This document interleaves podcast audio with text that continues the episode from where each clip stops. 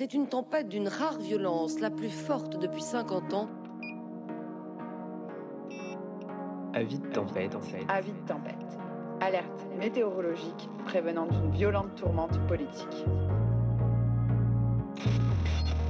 Contre la vie chère, une grève insurrectionnelle se déclenche dans tout le bassin minier. Saccage des machines et incendie. L'agitation s'était étendue aux mines du Nord.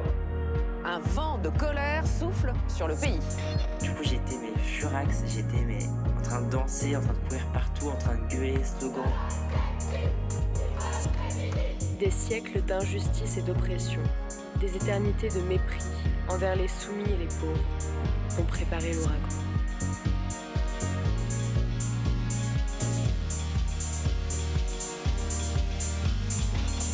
Enfilez vos kawaii et vos écouteurs. Bienvenue sur le podcast. Épisode 8 Des transitions, pas du béton. Expérience d'écologie transgressive. Coucou En tant que personne trans, nos positions vis-à-vis des enjeux écologiques sont souvent invisibilisées, voire nos existences sont perçues comme antinomiques aux luttes environnementales. Pourtant, ces questions nous traversent tout autant et de plus en plus d'initiatives éclosent pour penser ce que les écologies trans peuvent être. On a pu notamment soulever ces questions avec Forn, militant trans-anarchiste gravitant dans les milieux écoféministes, et Zosha, militante trans antispéciste.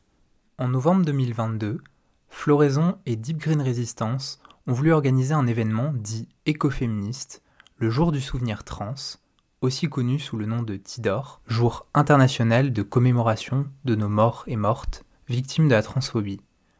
En réponse, plusieurs collectifs et personnes écologistes, féministes et queer se sont mobilisés contre la tenue de cet événement porté par des groupes qui diffusent des idées transphobes, putophobes et eugénistes.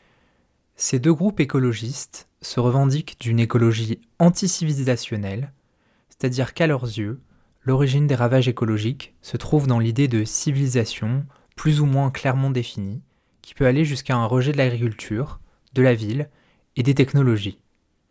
Sous couvert de ces critiques, et en s'appuyant sur une vision essentialiste du genre, il s'attaque aux personnes queer et plus particulièrement aux personnes trans. Cet événement s'inscrit par ailleurs dans un climat plus large de transphobie ambiante, avec notamment des événements plus mainstream avec des personnalités transphobes notoires. Un collectif, CART, pour collectif d'action et de recherche sur la transphobie et l'extrême droite, s'est également créé pour mettre à jour les liens entre transphobie et idéologie réactionnaire, et éclairer, dans les milieux militants et auprès du grand public, sur les argumentaires transphobes, comme lors d'un atelier animé lors du Festival des Digitales à la Baudrière début février 2023. Cet épisode s'inscrit dans cette dynamique en revenant sur la transphobie dans les milieux écolos et ce que les personnes trans peuvent apporter à ces luttes, et notamment les luttes antispécistes. On y parle d'écoféminisme et des liens aux masculinités, d'une certaine vision sacralisée de la nature et de l'importance de l'autodétermination des êtres vivants. Bonne écoute Lors de cet épisode, on va utiliser plusieurs termes qui ne sont pas forcément connus de tout le monde, donc on va essayer de rapidement les définir avant de commencer. Le premier mot qu'on va essayer de définir, c'est celui de panique morale, qui est une réaction collective et médiatique disproportionnée, cherchant à manipuler l'opinion publique contre des pratiques culturelles ou personnelles, en général minoritaires, qui sont considérées comme déviantes ou néfastes pour la société. C'est aussi un terme qui permet d'expliquer la saturation de l'espace médiatique par cette manipulation, reposant sur des exagérations et mensonges, comme par exemple dans le cas du terme wokisme. Ensuite, on va se pencher sur le terme de féméliste, qui a été créé par Boucherie Abolition, un collectif antispéciste, définissant une solidarité des animaux identifiés femelles, et qui ensuite a été repris par le mouvement transphobe pour décrire ce qui est ressenti comme l'essence de la femme. Enfin, on va essayer de définir le terme de transitude, qui permet euh, de mettre en avant les parcours ou trajectoires trans plutôt que l'identité de genre individuelle sous-entendue par le terme transidentité.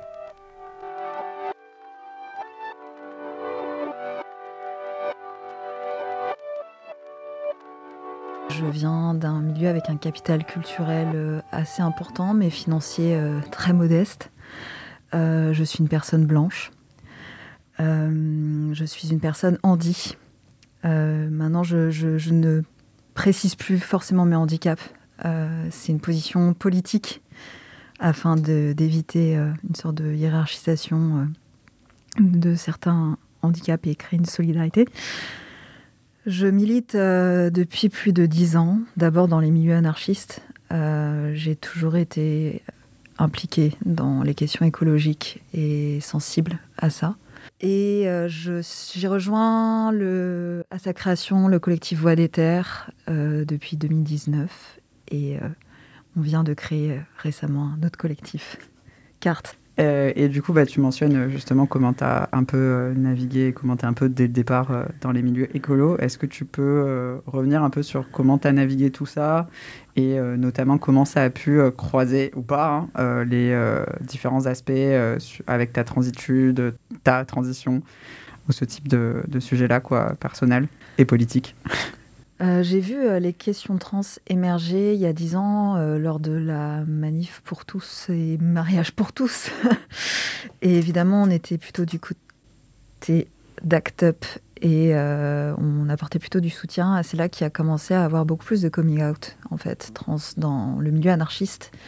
Et même si l'accueil n'était pas désastreux, il était vraiment pas qualitatif. Moi, j'étais encore beaucoup dans le placard et dans le déni. Et c'est vraiment il y a quelques années que je me suis autorisée en fait euh, à ouvrir ce placard.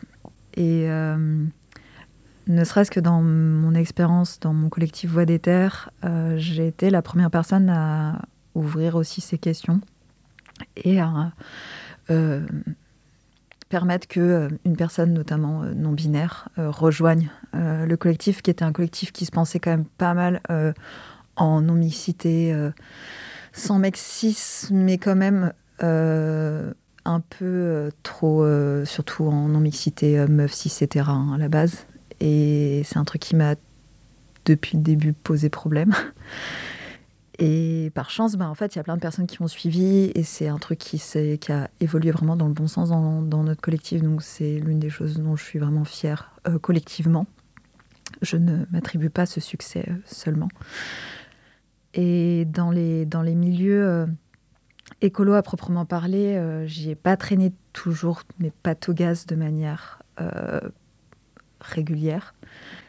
Que ce soit sur la ZAD de Notre-Dame-des-Landes ou, quand il y avait même des, Il y avait un festival aussi à la mutinerie et Coucouir. voilà, c'est le genre de choses auxquelles j'ai pu participer, notamment la création du, festival La Sève euh, qui était euh, donc euh, un festival écoféministe qui voulait se démarquer d'autres festivals qui avaient eu justement des propos essentialistes et transphobes et tout. Et malgré les efforts, le problème que j'ai pu constater, c'est que si à l'organisation, tu es en minorité, même s'il y a des efforts, les gens ne se rendent pas compte de ce qui va tomber dans l'escarcelle de la transphobie, de l'essentialisme.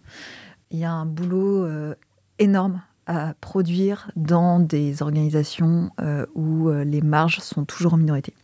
Euh, ce qui amène que moi, à titre personnel, j'arrête en fait de participer à des choses où je suis en minorité sur ces questions parce que sinon on se retrouve à faire une plénière à la fin où on va dénoncer les questions de transphobie et l'énorme malaise que ça a pu causer, les violences que ça a causé et les gens réagissent très mal avec une réparation quasi pas existante, avec euh, après des progrès qui sont faits par la suite, mais qui sont, euh, on va dire, pas toujours euh, absolument non plus satisfaisants. Et ce qui est très très rageant, c'est que l'écologie a été beaucoup captée aussi par un certain écoféminisme ou, certaines féministes qui sont dans un rapport au corps avec une sorte de compréhension de ce qui est ce qui doit être naturel versus artificiel, euh, extrêmement euh, déjà euh, bête. Vraiment, je, ne vois pas comment le dire différemment. C'est très ras des pâquerettes. bah moi, je sais que quand j'ai voulu, en fait, moi, j'ai vraiment découvert les milieux écoféministes en même temps que je commençais à me poser des questions sur ma propre potentielle transitude. Et je me suis pris des réflexions assez violentes Et je sais que ça m'a fait vraiment avoir une certaine méfiance en fait envers les écoféminismes en fait de manière au sens large. Et, et c'est seulement récemment où j'ai pu rencontrer des personnes qui se disaient écoféministes et qui en fait avaient une compréhension beaucoup plus large. Parce que je trouve notamment dans le milieu francophone, ça fait ça. Parce que j'ai eu des, des retours beaucoup plus larges et positifs, on va dire, dans des milieux anglophones où il y a une compréhension en fait de ce que peut être l'écoféminisme, de ce que c'est le genre, de comment ça s'applique et ça se vit au quotidien, qui est beaucoup moins centré sur, euh, de manière très très basique, les organes génitaux. Et euh, si c'est pas trop violent pour toi, est-ce que tu peux euh, genre essayer de est-ce que tu as des expériences similaires? Est-ce que tu peux revenir plus ou moins en détail selon ta volonté? Un exemple qui me semble euh, représentatif, mais qui va être à l'intersection de plusieurs choses, c'est la question de comment la masculinité est perçue dans les milieux écoféministes et féministes plus largement, mais j'ai parlé surtout des milieux écoféministes parce que euh, sinon je connaissais les milieux anarcha-féministes, mais il y avait un rapport à la masculinité euh, dans les milieux anarcha-féministes parce que moi j'étais dans le militantisme d'action de rue et il y avait même un rapport au virilisme dans les milieux anarcha-féministes, il y avait un rapport euh, beaucoup plus euh, approfondi à la masculinité du fait d'un milieu extrêmement masculin. Donc ça faisait se confronter euh, à la masculinité de manière intéressante, parfois aussi traumatisante, parce que c'était surtout du virilisme. Et dans les milieux écoféministes, c'est l'inverse. J'ai connu deux types de féminisme, parce que dans le milieu écoféministe, on valorise énormément le féminin. Et il se trouve que mes plus belles qualités sont, sont pas forcément féminines dans ce qu'on attribue euh, euh, généralement au, au, féminin euh, culturellement. Et ce qui m'a le plus pesé dans les espaces écoféministes, à, tel point que je me suis jamais dit écoféministe, mais plutôt juste anarchiste, c'est ce rapport aux émotions où la colère est très peu exprimée, on doit parler très calmement et doucement, l'injonction à la bienveillance et la douceur sont omniprésentes. Et si je valorise le fait d'avoir des rapports apaisés et respectueux et faire du soin et du care entre nous, je pense qu'il y a une compréhension de ce qu'est la masculinité et à quoi on l'associe qui est extrêmement, pour le coup, toxique. abusive, euh, bébête, enfin très simpliste, euh, sans nuance, et euh, qui va diaboliser la masculinité en tant que telle, sans analyser justement les comportements, et donc venir essentialiser les personnes. Et j'ose même pas imaginer si on est un mec transracisé. Enfin vraiment, genre, c'est intense.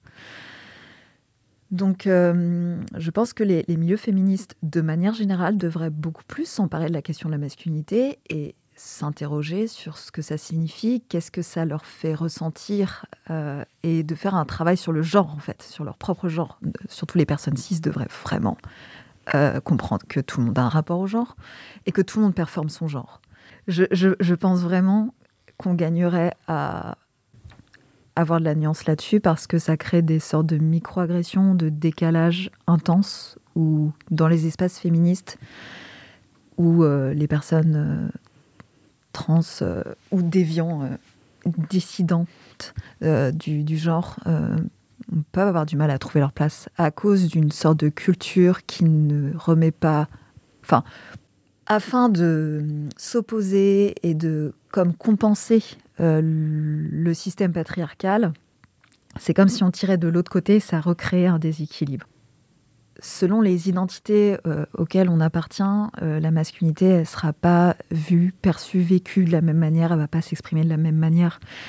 Et la féminité, c'est pareil. Je trouve que tu as vraiment raison, et notamment dans ce truc de rigidification et aussi de naturalisation en fait de ce que c'est la féminité et de ce que c'est la masculinité de quel corps en fait incarne ça et euh, souvent c'est euh, beaucoup plus du coup comme tu disais ça va être les personnes en elles-mêmes qu'on va juger et pas forcément les comportements et pour moi c'est vraiment dommage parce que c'est une question c'est vraiment de l'essentialisme et c'est vraiment une question que les féminismes d'avant en fait euh, historiquement semblaient avoir j'ai pas envie de dire réglé, mais en tout cas, il y avait un consensus sur l'essentialisme, c'est réac. Et, du coup, de revoir apparaître ça autant dans des milieux féministes, mais aussi dans des milieux écologistes, et du coup, dans les milieux à l'intersection des deux que sont euh, les, écoféminismes, c'est vraiment dommage. Et moi, j'ai vraiment une vraie frustration.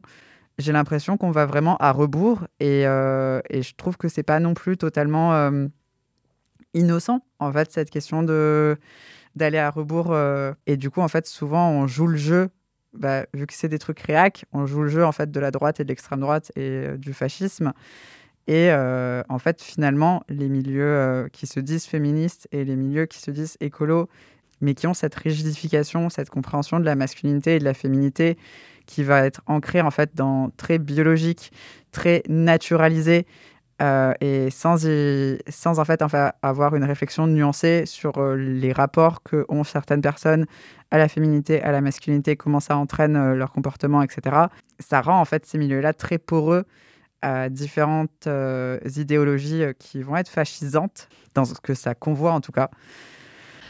Je pense que l'autre chose dans les milieux féministes et notamment écoféministes, écologistes qui euh, ont pu m'angoisser, même si je n'y ai pas été forcément confrontée euh, directement, parce que c'était de toute manière pas les milieux qui m'intéressaient, qui m'attiraient, c'est cette euh, sacralité très simpliste de la nature, très préservée et pure, qui est reprise en fait dans beaucoup de milieux écolos, euh, où on retrouve euh, cette question, bah, là, en pleine pandémie de Covid-19, c'est l'immunité naturelle, et cette injonction aussi au tout naturel, au fait que certaines choses d'artificialisation de, soi sont mauvaises, et donc de là à critiquer la prise d'hormones, on n'est pas loin. Et ça, c'est aussi d'une violence inouïe parce que les personnes qui peuvent se permettre d'être entre guillemets au naturel, c'est des personnes qui vont être souvent blanches, bourgeoises, en bonne santé, euh, cis, et que euh, étrangement, on entend moins de critiques aussi de la pilule, par exemple, qui est euh, littéralement euh, des hormones de confirmation de genre, d'injonction de genre qu'on te file souvent très tôt, notamment en France. au moindre souci, au moindre truc on va te, te, foutre sous pilule. Et la question des, hormones, euh, pour les personnes trans en tout cas, qui, font ce, choix, euh, qui est parfois pas toujours un choix, mais voilà, qui, qui en tout cas euh, prennent des hormones, il y a vraiment cet argument qui revient que ça va polluer, que ça va finir dans les rivières et genre, ça va transsexualiser les poissons. en fait, ça participe toujours d'une panique morale et ces questions de, de, troubles dans, dans, le genre, euh, de, de, travail du genre, ça va toujours menacer aussi qui est la, la première structure euh, oppressive de la société, qui est la famille. Donc on ne peut jamais faire aussi une critique euh, et de l'écologie telle qu'elle est portée par certains milieux et de euh, du féminisme, etc., sans parler aussi de la famille, euh, qui forcément, euh, quand on est des personnes trans, le rapport à la famille est souvent très différent, très marqué. Et bah, là-dessus, j'ai envie d'un peu évoquer ce que, ce que peut en dire Sophie Lewis dans Abolir la famille. Il y a clairement un, besoin aussi dans, dans, le rapport euh, à l'écologie de remettre en cause aussi la famille, euh, la question de la place des enfants. Et euh, tout ça, ça infuse forcément avec un rapport au genre. Et ça va forcément se relier aux questions notamment des transidentités. Et on a un rôle très important aussi à avoir de protection pour les jeunes. C'est une protection, mais une protection qui est collaborative et qui permet de, d'apprendre autant euh, dès le que on leur transmet aussi nous des choses. Et, tout ça, c'est pour ça que, en vrai, quand, quand, quand, quand en face les, fascistes et les, les, les réacs, les féministes, etc., ont peur de nous, je pense qu'elles ont raison. Et je pense qu'il faut qu'on leur confirme parfois cette peur.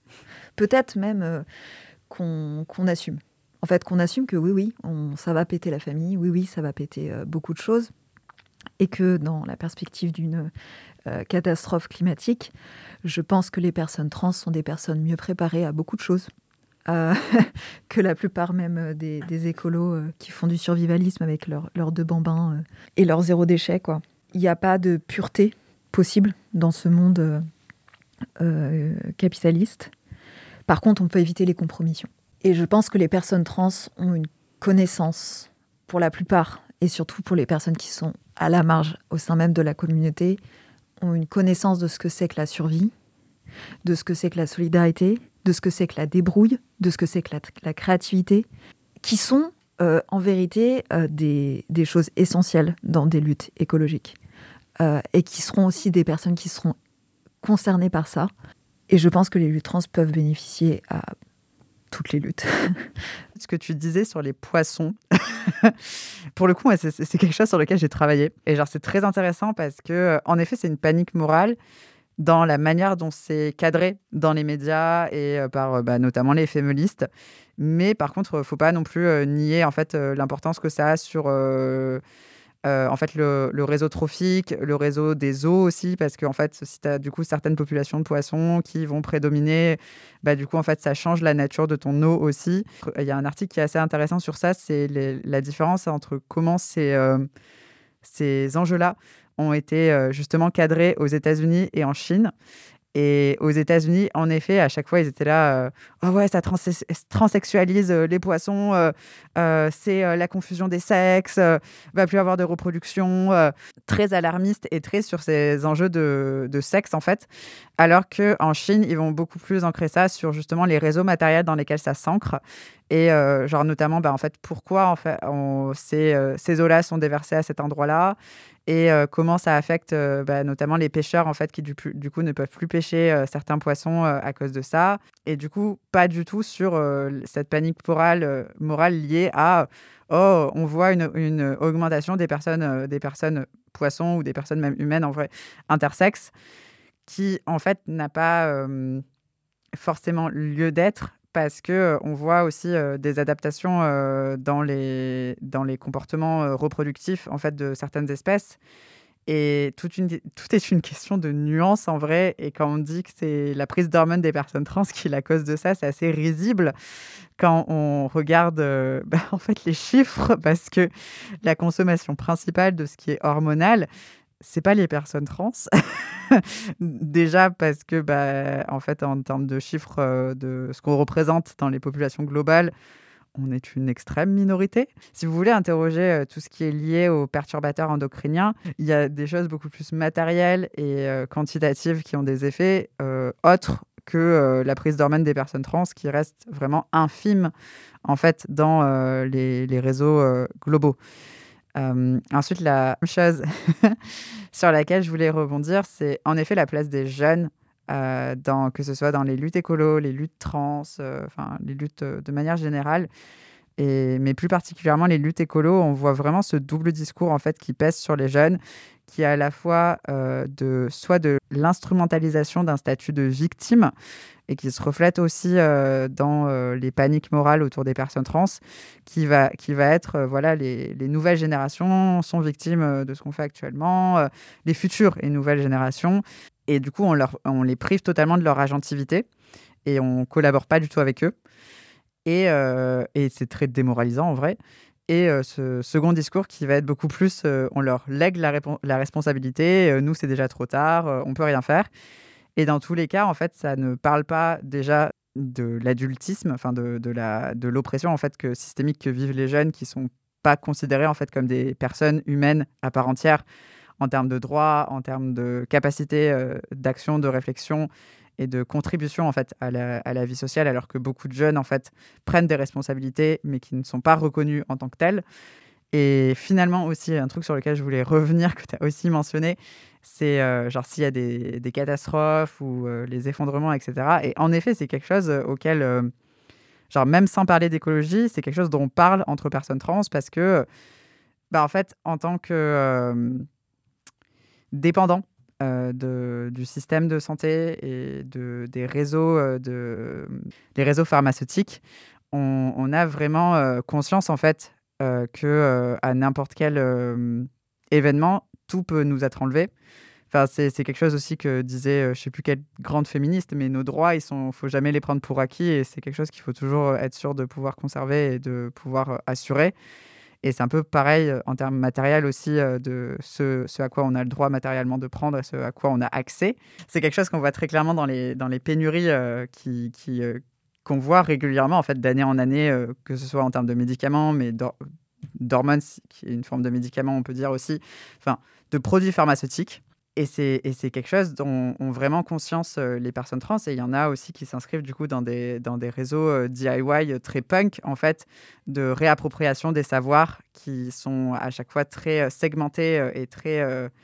qu'on réserve en fait à une élite d'experts et qui, qui en fait se. Ben, ça, c'est toute la lutte trans. hein. Qui a accès à déterminer qui est trans et qui a accès à quoi À chaque fois, c'est des, es- des experts qui n'y connaissent rien en fait à nos réalités, à notre vécu, de ce que, ce c'est en fait d'être trans et qui s'autoproclament experts, experts pardon, euh, juste sur le fait qu'ils ont théorisé sur quelque chose qu'ils ne vivent pas matériellement. Et du coup, cette réappropriation des savoirs, c'est quelque chose qui se retrouve aussi beaucoup dans les luttes écolo, sur euh, bah, euh, juste comment est-ce qu'on fait les choses au quotidien quand euh, l'État et les systèmes ne sont plus capables de subvenir à nos besoins. Et les, les industries pharmace- pharmaceutiques, c'est vraiment quelque chose où il y a peu encore cette réflexion de comment on se réapproprie les savoirs médicaux, comment on se réapproprie les savoirs euh, en fait qui vont être catégorisés comme modernes et auxquels une grande frange d'écologie en fait se refuse de s'intéresser parce que pour euh, LE c'est quelque chose qui va être comment représentatif de la modernité auquel euh, mm, que la modernité qui elle en fait rejette euh, nettement alors que c'est ce qui permet en fait de, vivre à euh, de plus en plus de gens, à une grande majorité de la population. Et c'est là, en effet, qu'on peut rejoindre avec la question du handicap, si tu en as envie. Je pense que je vais faire un, un détour euh, sur la question des, des enfants et de l'adultisme, parce qu'il y a des liens très intéressants à, et des parallèles très intéressants à faire avec d'autres oppressions, notamment les questions de transidentité et de validisme. J'ai lu récemment un livre euh, publié chez Eke Press et dont j'ai oublié tous les noms d'autoristes parce que c'est un travail collaboratif, mais qui s'intitule Trust Kids, pour donc Faites confiance aux enfants, et qui euh, aborde bah, les questions de domination adulte. Et il y a beaucoup de témoignages, euh, notamment de, discussions entre des parents de- d'enfants trans, et comment les choses ont été plus ou moins bien gérées. Donc c'était vraiment très intéressant. Et j'ai lu une analyse que je ne connaissais pas et que j'ai trouvée vraiment très éclairante. On a tendance à dire que les enfants euh, racisés sont considérés plutôt euh, par le monde, notamment blanc et adulte, comme des adultes plutôt. Et en fait, euh, la personne qui, qui, qui a écrit ça, dont j'ai oublié le nom, mais je pourrais essayer de le retrouver, a dit que c'était l'inverse. En fait, les, euh, les enfants euh, racisés ou même certaines catégories de population qui sont plus opprimées n'accèdent jamais au statut d'adulte. Et qu'en fait, les enfants blancs, bourgeois, privilégiés, valides vont être traités déjà quand euh, ils sont enfants, souvent beaucoup plus par des adultes parce qu'on va leur accorder certains des, des privilèges qu'on n'accordera jamais à certaines populations parce que ça va devenir de futurs citoyens qui vont entretenir ces rapports de système de pouvoir de domination.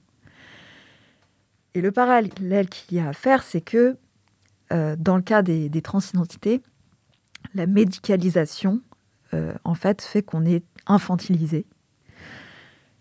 D'où le fait qu'il est peut-être important de plus penser la domination adulte au sein de nos espaces à l'extrême gauche, mais d'autant plus quand on appartient à des marges. Et on sait à quel point euh, les personnes handicapées vivent ces choses-là aussi depuis très très très très longtemps.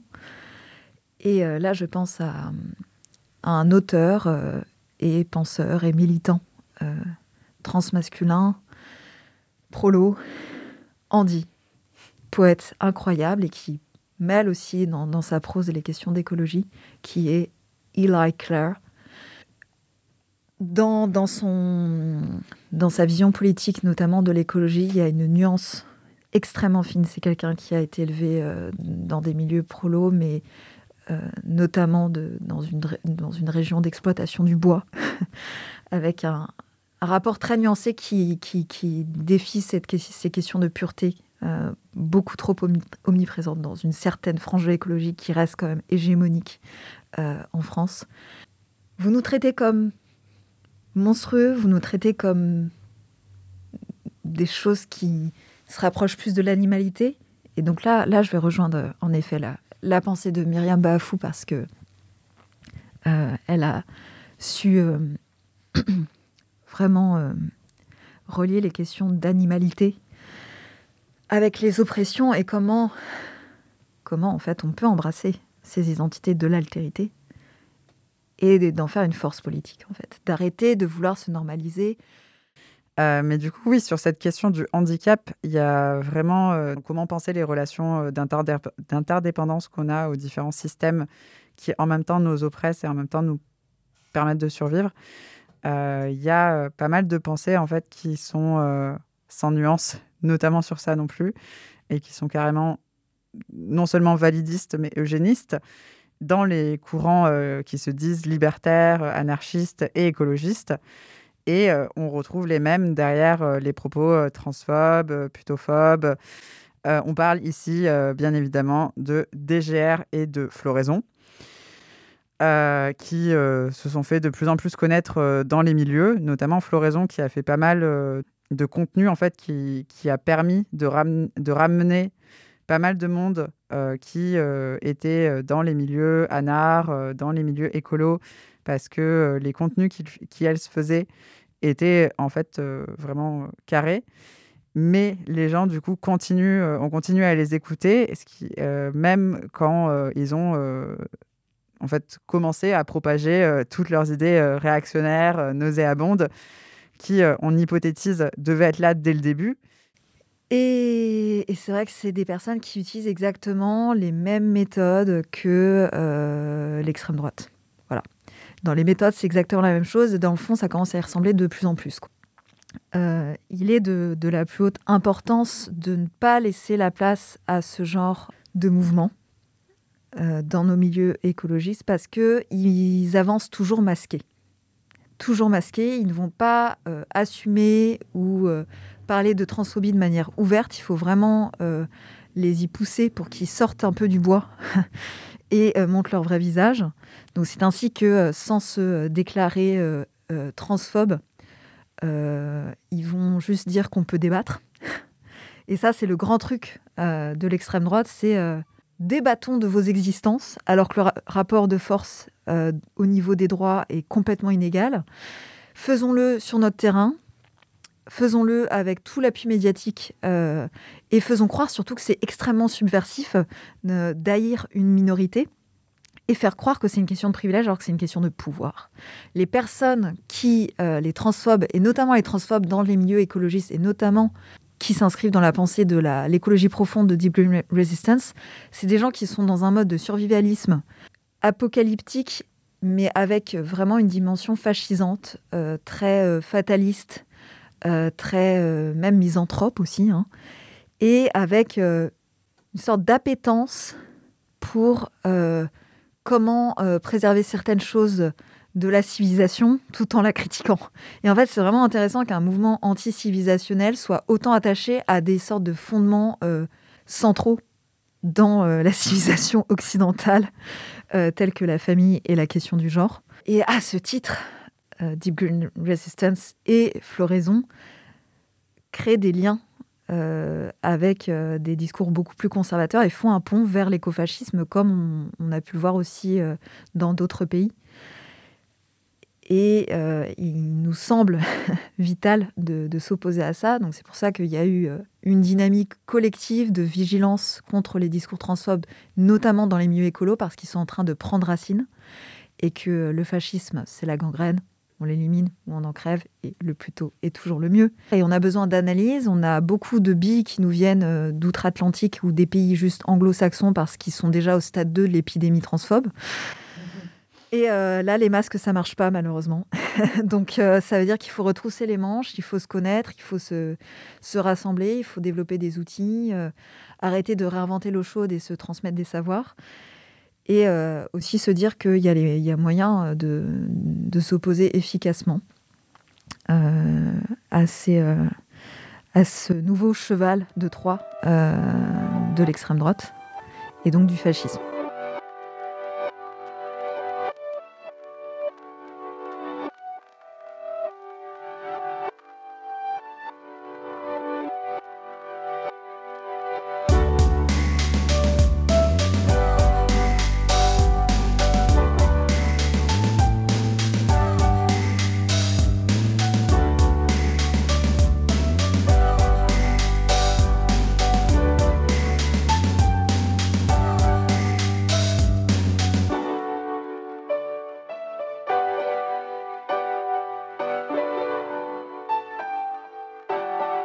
Bonjour, je m'appelle Zocha. Je suis euh, militante euh, transféministe, euh, écologiste et antispéciste. Comment t'as entendu la première fois le mot antispécisme ou si c'était pas vocabulairement, mais juste qu'est-ce qui t'a fait prendre conscience un petit peu des enjeux liés? Alors, antispéciste, c'est pas venu durant les premières semaines. On va dire que au début, c'était plus lié à l'ordre de l'émotionnel. Mon père m'avait cuisiné un veau et euh, le divo, je ne savais pas ce que c'était. Je pensais que c'était une sorte de, vache ou. Euh, et euh, du coup, je demande à mon père, mais du coup, le, veau, c'est quoi? C'est le la vache mâle.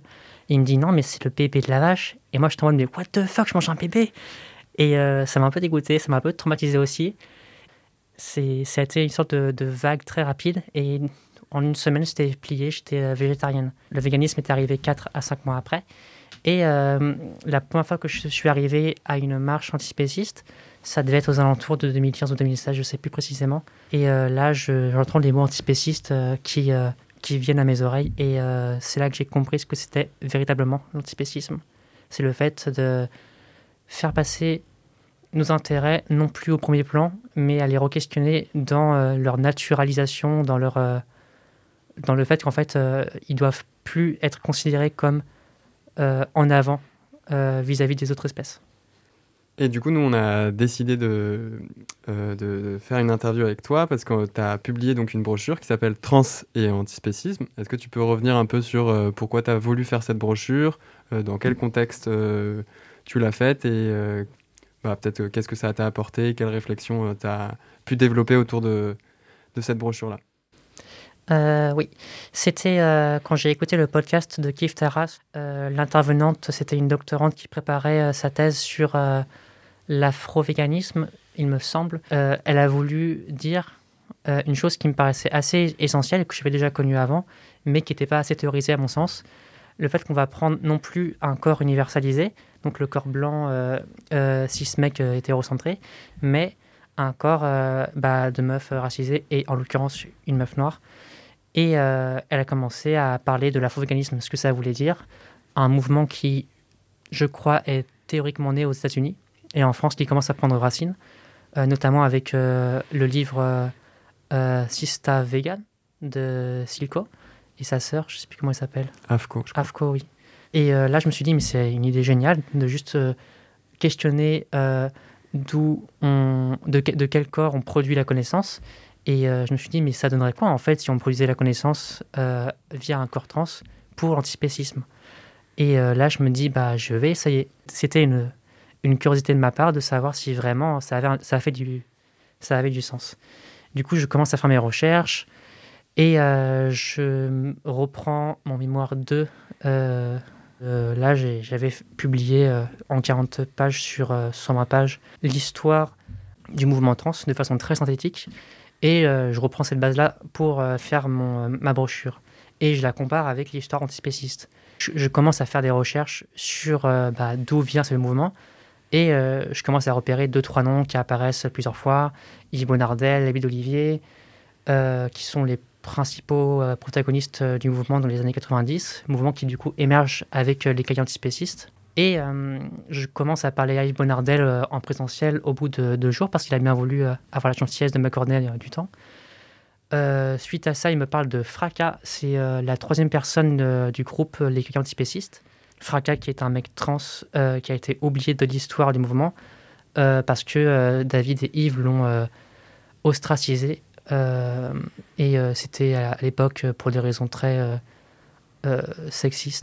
là, je me rends compte que toutes les problématiques liées au féminisme que voulait apporter Fracas, mais aussi d'autres critiques qui s'avéraient être très constructives pour pas que l'antispécisme devienne trop mainstream, ont été écartées aussi.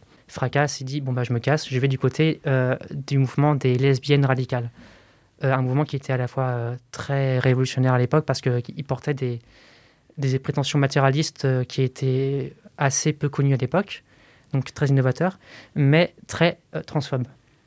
Ce qui fait qu'ils s'en écartent assez rapidement aussi parce que bon, bah, je pense qu'ils se rendaient compte que I'm a boy and not girl. Du coup, ils transitionnent au bout de 10 ou 15 ans après, je sais plus. et voilà. Et euh, là, je me dis, ok, mais en fait, c'est pour ça que le mouvement est, euh, comme il est aujourd'hui, c'est qu'on a laissé la place euh, à des théoriciens, mais qui étaient des théoriciens avec un corps universalisé, normatif. Et c'est pas l'une des seules raisons, mais je me dis que théoriquement, c'est parlant dans le sens où, en fait, quand tu portes une identité qui est reconnue partout et qui porte un tas de privilèges, forcément que tu vas oublier certains aspects sociologiques pour penser une théorie. Et là, bah, euh, le côté de je reprends un corps noir, je reprends un corps arabe, je reprends un corps queer, un, corps trans, euh, un tas de corps euh, pathologisés, non normatifs, ça a du sens. Parce que nous, on va avoir conscience et consciente du fait que des problématiques qui ne semblaient pas forcément évidentes pour les pères fondateurs, comme, comme il en est du mouvement antispéciste, sont en fait primordiales et qu'il faut les aborder. Donc pour les afro c'était le côté de... Il y a le fait que les gens ont moins de thunes quand ils sont racisés et du coup ils ont accès à une malbouffe, où ils ont accès à bah, ce qu'ils peuvent trouver, donc c'est-à-dire des éléments transformés, euh, de la viande de seconde zone, enfin plein de choses qui sont que accessibles dans des centres urbains un peu euh, schlagos. En fait, les, personnes trans aussi sont euh, très liées aux oppressions des non-humains parce que tout l'aspect en fait de l'histoire trans en fait est lié à l'histoire médicale des non-humains qui euh, sont bah, exploités euh, dès le départ pour tout ce qui est expérimentation en fait. Et tout le système euh, d'endocrinologie, il s'est développé que grâce en fait aux expérimentations. Bah, tu parles notamment des poulets d'élevage à un moment, mais les, poulets en fait étaient, étaient aussi très utilisés pour expérimenter. Bah, ah bah tiens, si je coupe les couilles du poulet et que après je lui regreffe à un autre endroit, est-ce qu'il va euh, avoir euh, les euh, distinctions qu'on attribue à son sexe masculin ou est-ce que ça va faire autre chose? Est-ce que tu préfères repartir sur, sur ce que tu disais au départ qui était que bah, d'abord tu t'es compris vegan et ensuite tu as transitionné et du coup qu'est-ce que ça fait en fait de transitionner en, étant déjà dans ce milieu là ou est-ce que tu préfères parler euh, des liens euh, entre euh, les liens un petit peu historiques et de l'histoire croisée en fait des corps médicalisés, pathologisés, qui, dont les trans, dont les, corps des personnes trans et dont les non humains et tout ça. je pense que bah, parce qu'en fait il faut que je réponde à ta question. Enfin, à votre question sur le fait que c'est quoi le, le, bail entre trans antispécisme, pour voir à quel point la théorie trans antispéciste peut être utile pour penser ce qu'on appelle l'auto détermination des corps, il faut euh, resituer ces deux oppressions dans euh, en fait euh, une instrumentalisation de leur corps qui semble réfléchir une même logique, une logique de rentabilité. Pour les animaux, c'est évident. On va dans le temps faire des sélections génétiques pour que les animaux puissent avoir au fil du temps une image que les capitalistes veulent qu'ils aient. Euh, des corps plus ou moins beaux et qui soient extrêmement rentables. Euh, ça, c'est une chose. Pour les personnes trans, en fait, c'est lié à l'histoire des femmes. C'est le fait qu'on doit produire un corps de femmes normatif qui répondent aux intérêts du patriarcat. Patriarcat qui est capitaliste par histoire. Euh, du coup, on a dit, voilà, une femme doit être hétérosexuelle, doit être mariée, avoir des enfants, être femme au foyer, mais surtout, elle doit reproduire la force de travail des, hommes de façon gratuite. Sauf que les personnes trans arrivent et disent euh, YOLO, on est queer, et du coup, on remet en question le genre et la sexualité et tout un tas de choses que euh, euh, bah, a besoin pour se reproduire. Du coup, il est en PLS et il dit qu'est-ce qu'on fait? Et tu as un tas de chercheurs et chercheuses en psychiatrie, en endocrinologie, qui arrivent et qui disent bon, on va considérer qu'on ne peut pas faire autrement que les aider parce qu'il y en a. Et il y en aura dans le futur et il faut trouver une solution pour que le patriarcat et euh, bah, le système hétéronormatif ne soient pas détruits par euh, ces euh, folles en paillettes et en robe qui veulent nous balancer des fleurs à la gueule. Donc, qu'est-ce qu'on fait? On va produire un protocole pour transitionner. Donc, il faut forcément qu'on s'autodétermine. Et c'est là qu'en fait, on voit apparaître ce qu'on appelle la culture DIY, do it yourself. Et dans cette culture, bah, la théorie queer est vachement euh, interpellante parce qu'elle dit écoutez, en fait, il n'y a pas besoin d'avoir une structure. La structure, elle n'existe pas. Elle est dans la tête. Du coup, vous transitionnez socialement, comme on dit, et on va vous aider euh, à transitionner médicalement. Et on voit apparaître un, trafic euh, d'hormones un peu partout, où en fait on se distribue de, la testostérone ou de l'oestrogène à balle, et on dit aux autres, si vous voulez pas modifier votre corps, on s'en fout, vous êtes trans dans tous les cas. Et euh, bah, la théorie psychiatrique est en crise et elle dit bon, euh, on n'arrive plus du tout à réguler ce, petit monde. Et euh, bah, en fait, les capitalistes ont peur dans le sens où en fait les personnes trans font de plus en plus de mal au système de reproduction hétéro-patriarcal capitaliste. Parce qu'en fait, le capitalisme a besoin des femmes. Et si les femmes se disent un jour aux femmes c'est social et pas naturel, alors dans ce cas-là, la sexualité naturalisée n'a pas de sens.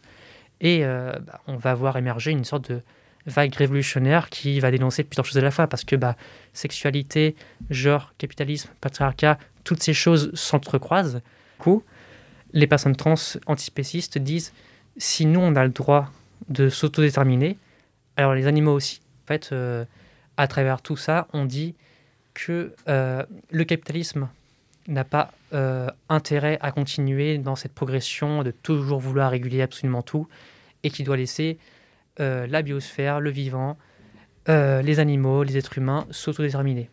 Et du coup, donc ça, c'est des positions que toi tu défends ou qui peuvent être défendues euh, par des positions transantispécistes, mais qui sont pas forcément et qui ne sont pas les, les positions des mouvements antispécistes ou vegan mainstream. Est-ce que tu peux revenir un peu sur bah, toi, ton expérience que tu as eue dans ces mouvements-là, ou dans la brochure, tu parles de l'expérience que tu as pu avoir un peu dans un sanctuaire où tu as été. Euh, et quels sont un peu euh, bah, les freins ou les difficultés d'accès euh, à ces espaces-là Pour en revenir du coup à la question, on a cette démographie qui évolue et qui balaye l'héritage de la gauche. Et les personnes trans arrivent et ont toujours, en fait ont toujours existé dans le, mouvement antispéciste. mais se faisait un peu discret et discrète parce qu'on ne peut pas forcément intervenir face à des gens qui pensent tout le temps animaux et pas euh, féminisme, transitude, antiracisme, euh, validisme. En fait, toutes ces choses étaient mises au second plan. Là, on commence à avoir euh, des rapprochements, des formes d'analogisme théorique qui émergent, mais qui sont encore peu maîtrisées. et du coup, on est dans, des actions où en fait on nous demande, dans les milieux parisiens, lyonnais, marseillais, bordelais, on nous demande vraiment de rejeter nos préoccupations humaines euh, et de dire si on pense à nous, on est égoïste. Mm. Et du coup, les personnes trans sont égoïstes parce qu'elles pensent à leur transition, elles pensent à leur chirurgie ou à leur transition sociale ou au fait de ne pas se faire tuer par leurs parents. C'est inacceptable. Et du coup, euh, on nous demande un peu de nous mettre un peu à l'obliette. Ce qui fait que euh, beaucoup de personnes trans se disent bah, Je me casse en fait, genre je reste vegan dans mon coin, mais par contre, je ne vais pas Et j'arrive au sanctuaire, il y avait environ 10 militants et militantes qui étaient là qui étaient de tendance anarchiste, ou en tout cas pas forcément politisés ou avec des étiquettes, mais qui se disaient en tout cas d'extrême gauche.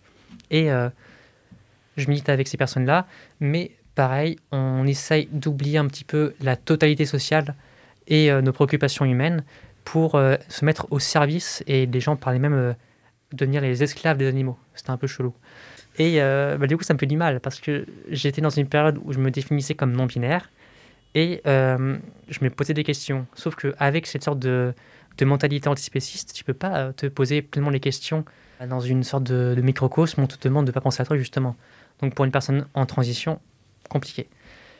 Et euh, je m'en éloigne et euh, par miracle, en fait, je me dis bah je peux repenser à moi et je pense à moi et en effet, I'm a girl. Du coup, je transitionne et euh, je sors un petit peu de cet univers et ça me fait tellement du bien, mon Dieu. Enfin, je peux repenser à moi et antispécisme devient une sorte de préoccupation secondaire qui se retranche seulement dans mon assiette. J'accorde beaucoup plus de temps au flirt. Le flirt qui est le Front de libération intersectionnelle radicale transféminin, qui est un collectif qui a été créé pour répondre euh, à la vague de suicide des personnes trans qui étaient isolées à cause du Covid et du confinement, qui étaient aussi TDS euh, et pauvres, pas de thunes, pas de famille, pas à manger. Du coup, le flirt euh, aide Acceptesti, qui a une caisse de soutien à moyen long terme, et le flirt proposait une caisse de soutien immédiate. Genre, tu m'appelles, je te file 15 euros, 50 euros, enfin ce qu'on peut, euh, tu as besoin de thunes ou à manger, on te le file maintenant. Alors que l'Acceptesti va te demander de remplir un formulaire, ça prend du temps, et les personnes dans l'urgence ne peuvent pas euh, faire ça. Impossible. Du coup, le flirt a été capital. Et en fait, au flirt, on pense beaucoup euh, à la question de l'autodétermination, parce qu'en fait, littéralement, on se met des, des dans le derche. Donc, bah, c'est une chose qui est très politisée chez nous. Et je pense que ça a aussi influencé ma théorie transantispéciste, de penser qu'en fait, on se faisait une transition un petit peu en soum-soum.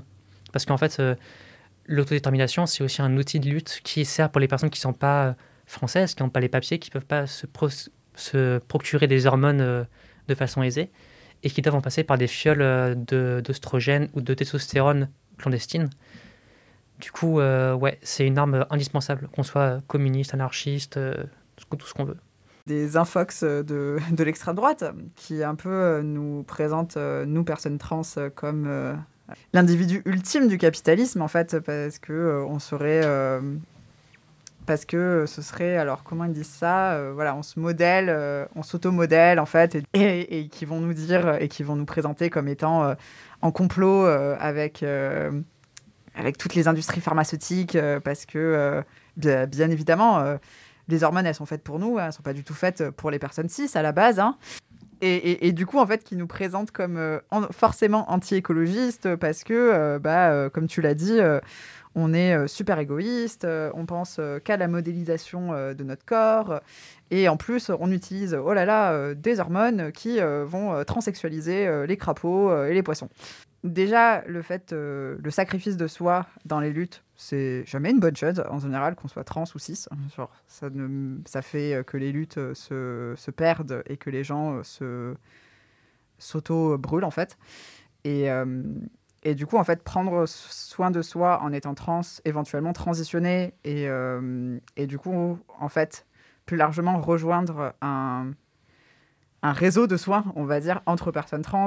Et du coup, est-ce que tu pourrais un petit peu euh, développer euh, tout ça sur, sur l'importance de care et du soin entre personnes trans, mais aussi du, du soin, en fait, interespèce, on va dire. Quoi. le care, féministe, qui dit, en gros, pour la faire en des grands mots, qu'il y a tout un aspect du soin qui est fait par les femmes euh, pour les hommes qui est totalement invisibilisé, en fait des comportements qui sont en fait très genrés, euh, comme le fait de euh, faire à manger, faire le ménage, faire des bisous magiques, enfin tout ce qu'on veut, mais en fait plein de choses qui en fait sont inscrites dans ce travail, enfin ce fameux travail non rémunéré qu'exercent les femmes.